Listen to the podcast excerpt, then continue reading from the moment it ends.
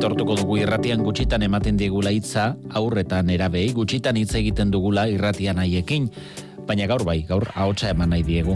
Galdetu nahi diegu, galdetu diegu, nola jolasten diren, non elkartzen diren lagunekin, nolako jolaslekuak dituzten gogoko. Ba, gehienetan eskolatik gertu dakau basotxo bat bezala zuaitzak daudena eta hoien gandik zintzilin daude kolumpio batzuk eta hoietan ibiltzek gustatzen zait. Normalean aldezarriko parkean. Ean gauza asko egiten ditugu normalean eta leku asko dago eta jende e, asko ere egoten da.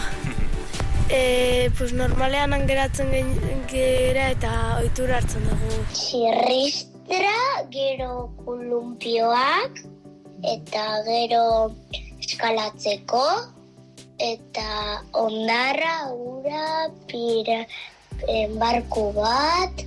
Txofreko parkean. E, txikia ginenean, e, plazan, e, zeuden bultoak, e, esaten genolako dinosaurioan arrautzak zirela.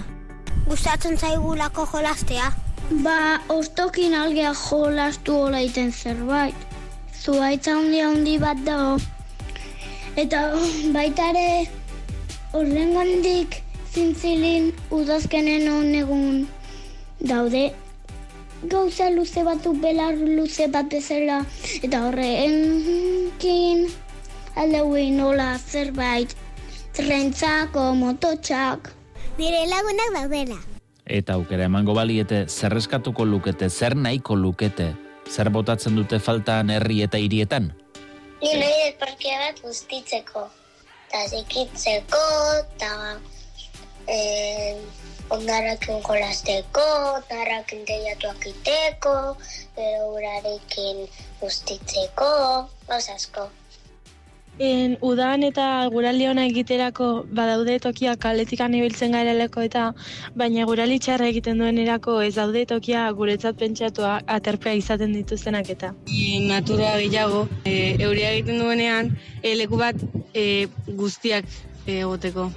E, Lenzo den e, bolera batzuk edo horrela e, e, barruan egiteko denbora txarra badago, e, lagunekin egoteko barruan.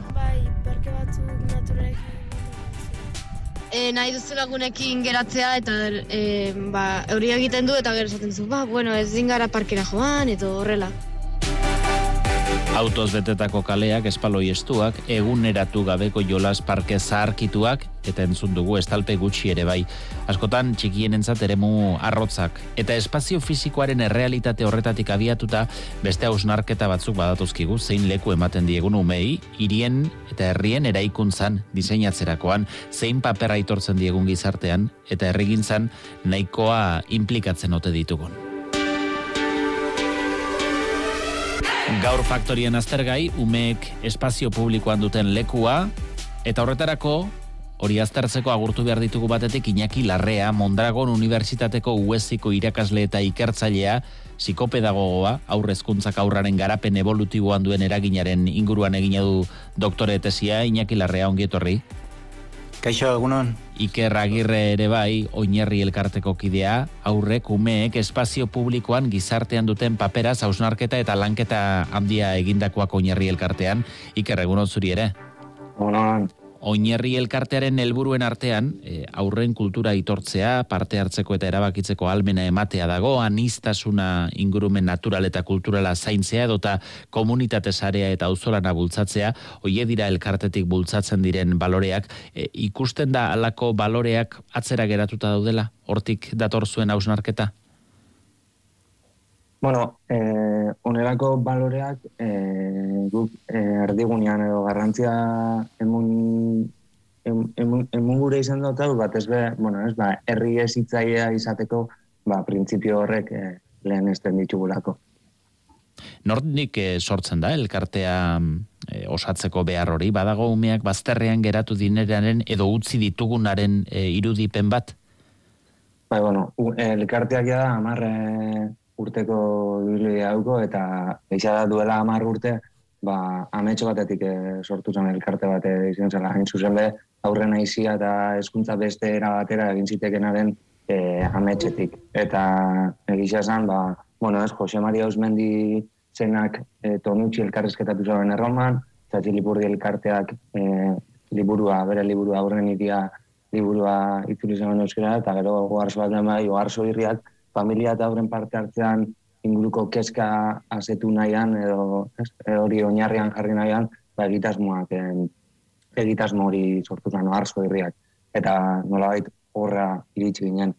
Egia da, hortik eh, abiatuta, bueno, ba, zure galderari erantzunez, eh, egisa da historikoki garapen bat eh, eman dan arren, ba, lehen aurrak eh, ziren helduen pareko gisa aitortzen, eta gaur egun eskubideen adierazpen bat egon ere aurre beraz subjetu aktibo gisa aitortzeko eta ikusteko ba, ba koste egiten zaigu, ez? E, zuk aipatu duzun aurtzaren kultura edo nerabezaren kultura nahi zuzen be, e, bueno, ez? aurrak jaiotaz berak badauka mundua ikusteko modu estetiko eta poetiko bat, ez? Eta mundua ulertzeko eta interpretatzeko e, era bat eta hori ba, jolasaren e, bitartez egiten dau.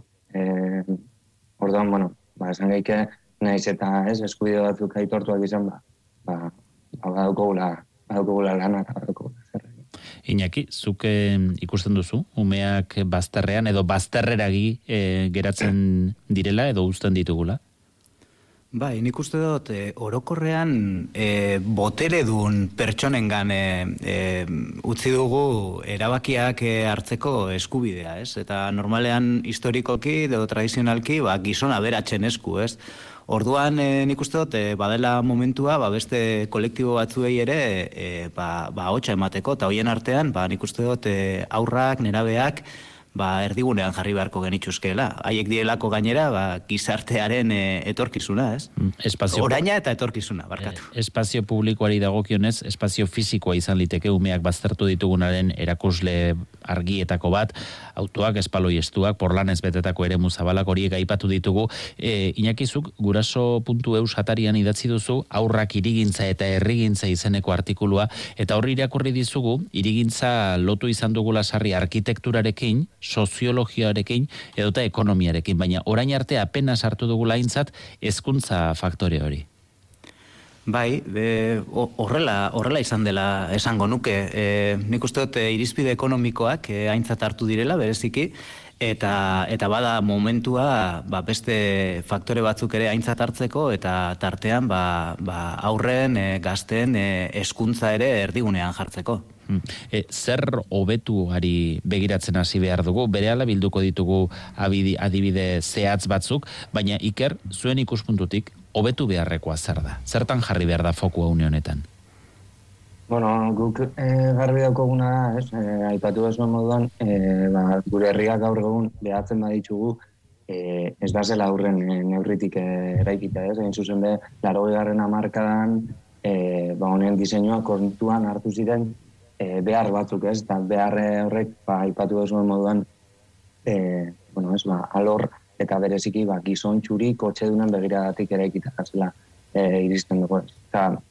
Ondorioz, aurrak ezin dira modu autonomo baten e, mugitu eta eta beraien autonomia garateko ba izugarrizko zailtasuna e, dituzte ez eta hori e, autonomia hori garatzeko ba, ba lusatu iten da e, e, ez, ez da txikitatik ematen dan faktore bat, oizik eta eta eta adibidez horren adibide daukogu, ba, iruro eta margarren amarkadatik ona, olas autonomotik etxerako eki distantzia da aurrak e, modu autonomo baten e, jolasten, jolasteko urruntzen diren distantzia, euneko laro eta marra murriztu dela, ez? Eta azteko aztialdia bera, amagoz horre murriztu dela, eta nahiko datu esan guratxua e, dela esango dut, mm. gaur egun iri seguruagoak ditugun e, honetan.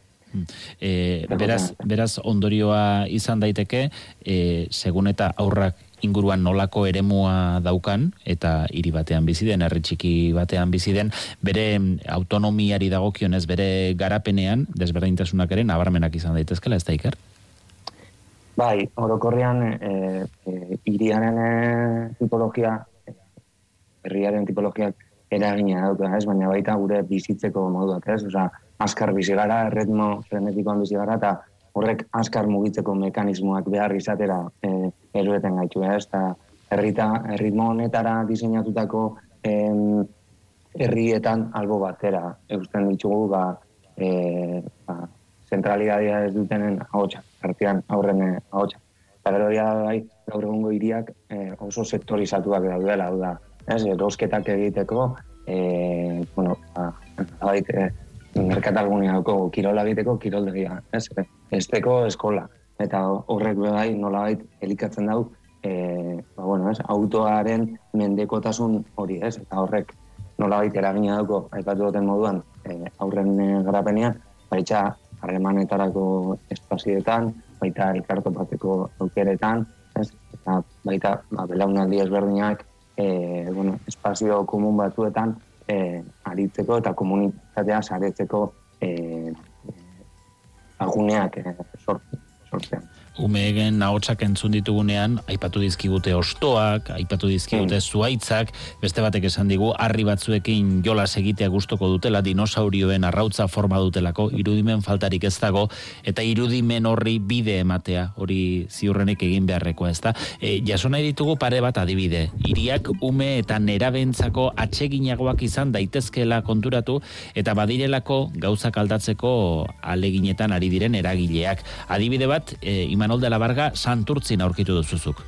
Bai, eh, santurtzikoa adibide xumea da, egia esan, eh, han leku falta da, sumatu dutena, eta udaletxeren ekimenez, erabaki dutena da, ikastetxe publikoetako patioak, ba, herritarre guztiei irekitzea, herri askotako irudia izaten dalako hori, ikastetxe publikoetako patioak eh, itxita, esi altuekin eta jola sorduetan bakarrik eh, erabiltzen direnak, esan dakoa, santurtzin erabaki dute, horiek eh, irekitzea, karmele tubila da, santurtziko kultura eta euskara zinegotzia. Pandemia garaia eta hasi ginen guztiok, ez? E, asko denbora gehiago emoten pantalla baten aurrean, ez?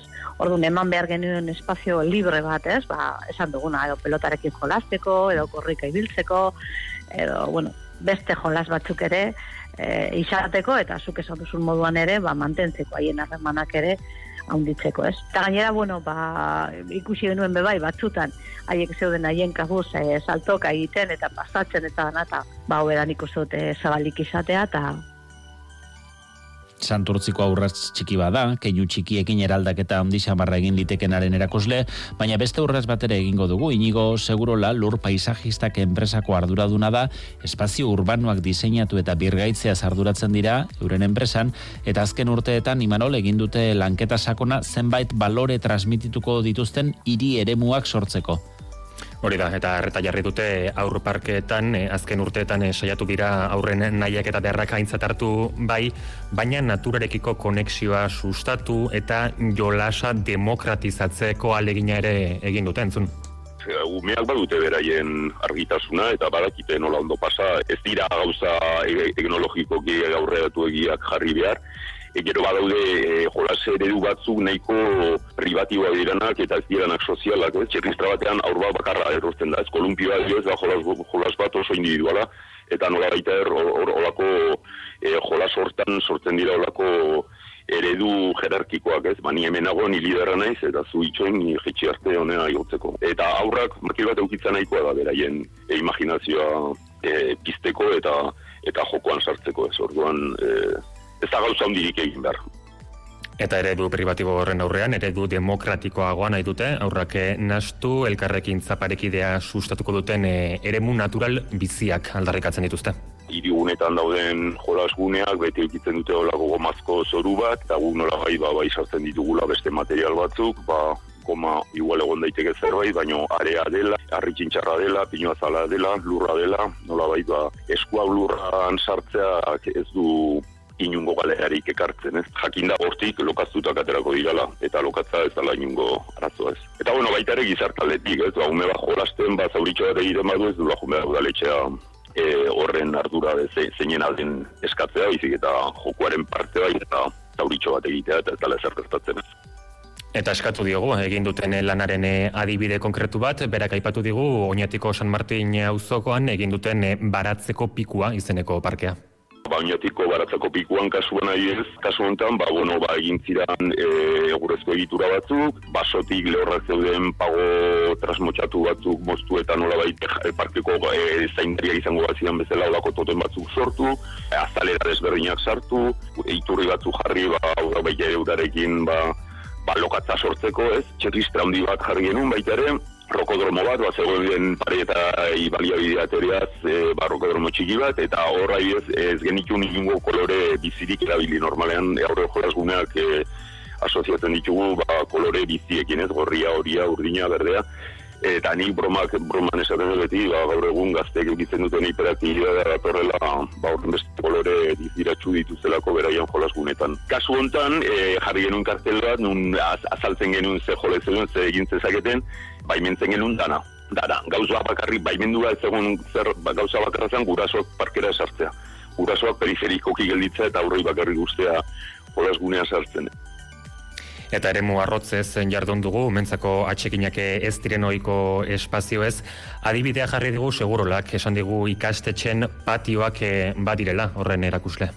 Ba, batez ere, e, eskolako jolasgunetan ari gara orain nauzunarketak egiten, ez? Eskoletako jolasguneak bai direla nahiko arrotzak, igual e, erosotasunagatik egin diranak dira danak e, zoru horrekin estali, futbol zelaiak bilakatu, eta horrek bai egiten dula ba, futbola adibidez da joku jerarkiko bat, eh, jokoan daudenak e, erdian dira, behaiek dira nola bait liderrak, eta gero beste joku horta ibiltzen iztianak periferikoki gelditzen dira ere muoietan, eta hor gertatzen da olako ausketa bat e, jerarkizatzen dela nola bait, baita ere aizialdeako errekroko uneko momentu hori ez. Jolas ere argi dago, eta horien izaerak e, baldintzatzen dutela, aurren garapena batetik, eta gero baita ere harreman ereduak, harreman eredu jerarkikoagoak edo horizontalagoak sorditzakete. Iñaki, duela gutxi zu kasu praktiko bat aztertu duzu, ikastetxe bateko patioari buruzko lanketa egin duzu, eta ikasleen parte hartzerekin azterlana ere egin duzu. Ze ondoriotara iritsi zarete? Bueno, e, berez ikerketa egin genuen, e, ba olako e, patio gogor eta asfalto eta kirolari zuzendutako e, diseinu bat e, zeukan e, patio, patio baten e, arira, eta hor ikusi genuen, e, ba, bueno, bai irakasleen eta bai ikasleen e, ba, ezin egona e, patio, patioarekiko, ez?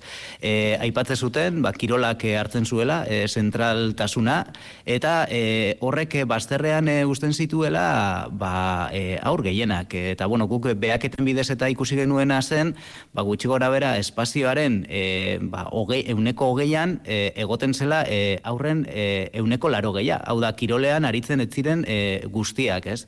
Orduan e, horrek e, ba, ba, bueno, baldintzatzen ditu e, aurren e, jolasa e, garapena harremanak eta hor ikusi genuen e, ba, bereziki e, beste e, ba, aukera gehiago eskaintzen zituen patioekin e, konparatu ikusita, e, e, olako patioetan e, jolasa askoz ere aberatsagoa zela, talde jolasa gehiago ematen zela, eta e, jolasa aukera e, askotarikoak e, zeudenean, ba, e, aurren e, jolasaren e, ba, bueno, kalitatea edo e, intentsitatea ere e, handiagoa zela, ez? Azken batean, e, distrakzio gutxiagoko jolasa ematen ematen zelako.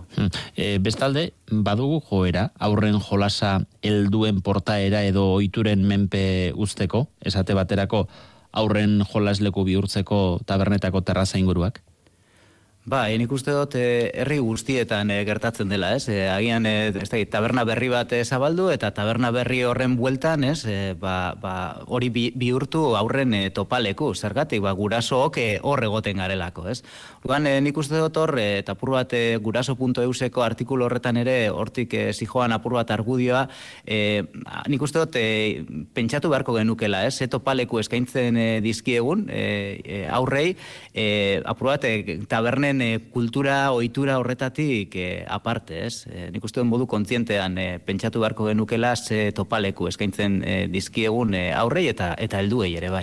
Aldaketak eragiteko ziurrenik beharrezkoa da eragile ezberdinen implikazioa erakundeena, herri eragilena, hezkuntza zentroena, gurasoena eta aurrena eurena ere bai. Ziurrenik euren ahotsa orain arte entzun dena baino gehiago entzunez, e, Iker oinarritik sustatu duzue herri ezitzaileen sarea, ia berrogei bat herrik osatzen dutena, ikusten duzu zer aldatzen ari denik?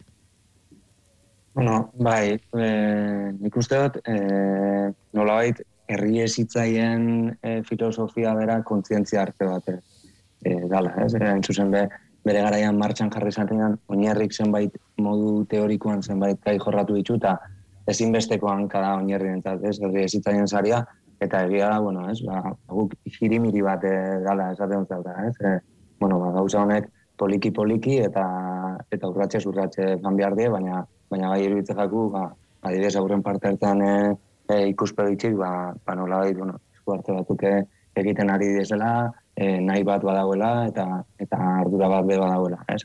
Eta zentu bai, bai sumatzen dugu e, epeltasun hori edo e, aurrentzako edo aurrei begirako espazioi buruz e, ari gara, lehen ikerrek e, aipatzen zuen, ari garela sortzen baita ere, askotan sortu direla, eremu oso bere iztuak, toki batean erosteko eremua, beste batean osasun eremua, e, jolasteko ere beste eremu bat, aurrentzako propio eremuak sortuta, belaunaldien arteko hartu eman hortan, e, inaki, egon daiteke mm, zailtasun bat interakziorako.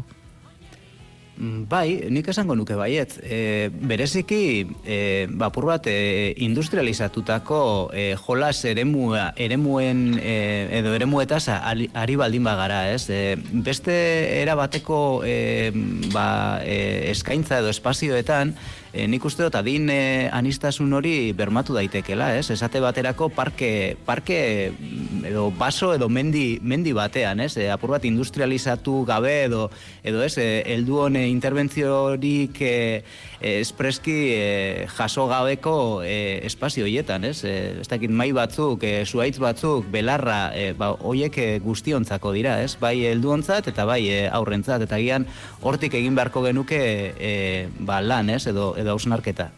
Ba, zerra hausnartua badagoela argi dago, baina urratsak ematen ari direla ere bai, aurren garapenean eragina izango duten irigintza eredu berri hoiei toki eginez.